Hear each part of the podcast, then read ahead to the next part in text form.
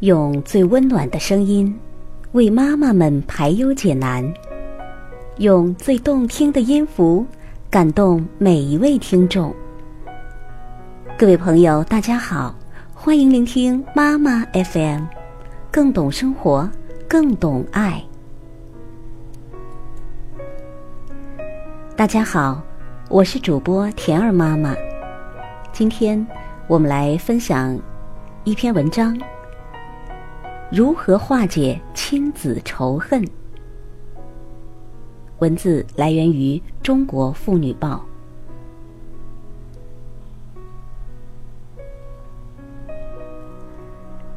张女士最近很犯愁，四年级的儿子东东跟她成为仇人了。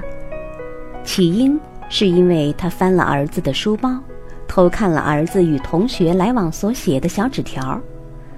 儿子发现后两个星期，对张女士绷着脸，不跟她说话。张女士或许不懂，东东记仇源于他受伤的心理感受转化为了愤怒的情绪。对东东来说呀，他处在学龄期向往青春期转化的阶段，身高体重都在成长。他的内心需要一种独立性来支持这种长大的感受。东东和他的同龄人会把交往的重心从家庭逐渐转向学校更大的范围，也会从同伴交往中得到新的乐趣，比如分享更多的趣事儿，谈一谈他们对长辈这些权威的反抗，交流一下学习的苦恼。从朋友那里得到秘密和支持等等，这些都是他们成长的精神养料。东东他们会用独特的方式来传递这些信息，比如说悄悄话、写小纸条、碰头开个小会儿。对东东来说，这些活动是他在同龄人中获得认可、有一定价值和位置的体现。孩子记张女士的仇，原因就在于家长没有尊重孩子成长的心理空间，任意的穿越，导致了亲子心理边界出现了冲突。孩子没有办法拒绝家长的强硬入侵，因为他们不得不在养育上依赖父母。他们反抗的方式就是表达不满，用生气来宣布自己不被尊重，无法支配自己的思想。从这种意义上说，孩子不是想要恶化亲子关系，他们是想得到一种心理上的认同感，认同他也需要独立和自由。化解这种亲子仇恨，家长需要从以下几个方面去努力：一、学习儿童心理发展知识。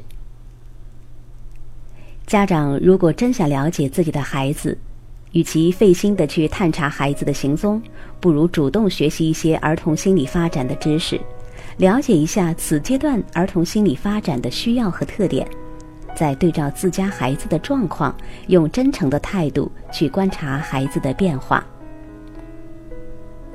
二，真诚的给孩子道歉。其实，孩子从娘胎里一落地。在建立依恋关系的同时，也在逐渐成长，与家长身心分离。有的家长总想与孩子紧紧地捆绑在一起，认为这样才是温暖和永恒的亲子关系。他们对这种关系的需要程度远远高于儿童，他们甚至以爱和关心的名义束缚着孩子，至于个人的羽翼之下，才觉得心安。对于这样的家长，如果希望儿童心理发育正常，就需要放手，承认先前教育方式的不妥，给孩子真诚的道歉，赋予孩子一定的独立权限，忍受这种分离带来的心理上的不舍。三，做孩子的好朋友。家长如果真了解孩子。不妨转换角色身份，一定程度的去掉家长这个角色，设法做好孩子的好朋友。丢掉需要在孩子面前保持权威的角色压力，轻松的与孩子交朋友。家长也可以分享一下自己在儿童期的感受，说一说自己过去的趣事、痛苦和烦恼，再多给孩子一些心理空间和等待的时间，孩子必定感受到这份善意，他们会逐渐转变对家长的态度。孩子和父母记仇，是因为缺乏信任和接纳的结果。家长如不先建立关系、巩固亲子关系，只想着了解孩子的一举一动，将对的知识灌输给孩子，这种强行的心理哺乳肯定会招致孩子的拒绝。孩子一定会像吐奶一样的全部都吐出来。溶解亲子冲突，化解孩子的失落和愤怒情绪，就是在疗愈孩子被粗暴对待的心理需求。